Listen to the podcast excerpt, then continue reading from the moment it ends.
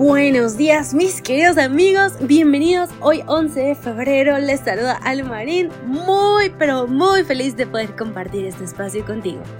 Aunque un poquito agripada, no sé si lo notes, pero la verdad es que sí lo estoy. Pero agradezco mucho a Dios porque hoy puedo compartirte esta meditación. Vamos a comenzar dando lectura a 2 de Corintios 11, versículos 13 y 14 porque estos son falsos apóstoles, obreros fraudulentos, que se disfrazan como apóstoles de Cristo. Y no es maravilla, porque el mismo Satanás se disfraza como ángel de luz. El título de hoy, una billetera de cinta multiusos. Ok, como todos los días intentamos adivinar la relación del texto con el título, yo creo que así como hay una cinta multiusos, también pues de alguna forma Satanás tiene esta faceta multiusos que, que le es útil para actuar en diversas circunstancias. Pero veamos. Aunque no lo creas, la cinta multiusos o duct tape se usaba originalmente para canales. Sin embargo, ahora viene en una gran variedad de colores y diseños, y almas creativas han propuesto un diluvio de patrones con cinta. Esos patrones crean carteras, rosas, moños para el cabello, calzados, vestidos de gala, billeteras y un montón de otros objetos, solo con ese único producto. La cinta flexible se volvió una moda de larga duración. Mi amiga Emilia cayó en la moda cuando tenía unos 12 años. Su prima Stacy había creado una mochila de cinta multiusos, con bolsillos, correas y solapas. La mochila podía aguantar los libros más pesados de Stacy y nada podía destruir el duro material.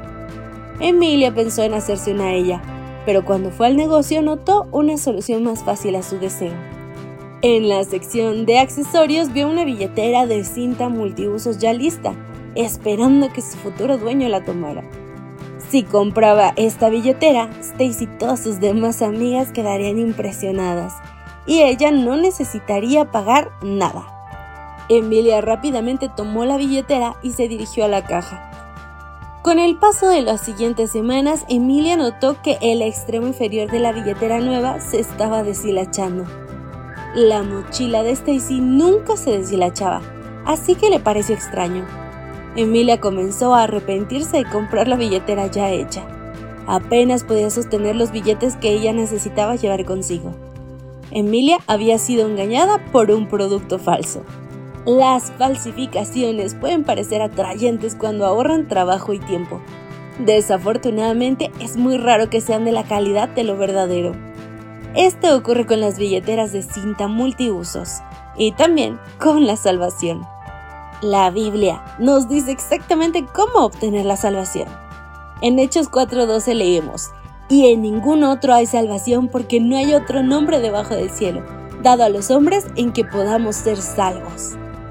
Por demasiado menudo escuchamos soluciones rápidas como cree en ti mismo o escucha tu corazón, y suenan más atrayentes que las pruebas del cristianismo. Estos planes suenan sencillos, pero al final no aguantan y se desintegran como una billetera falsa de cinta multiusos. Ignora las falsas enseñanzas y los caminos ficticios a la felicidad.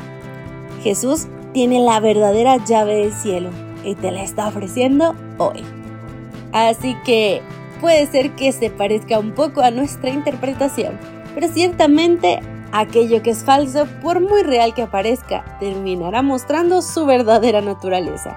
Y mi deseo esta mañana es que nunca tengas que perder tu salvación por haber creído una falsificación.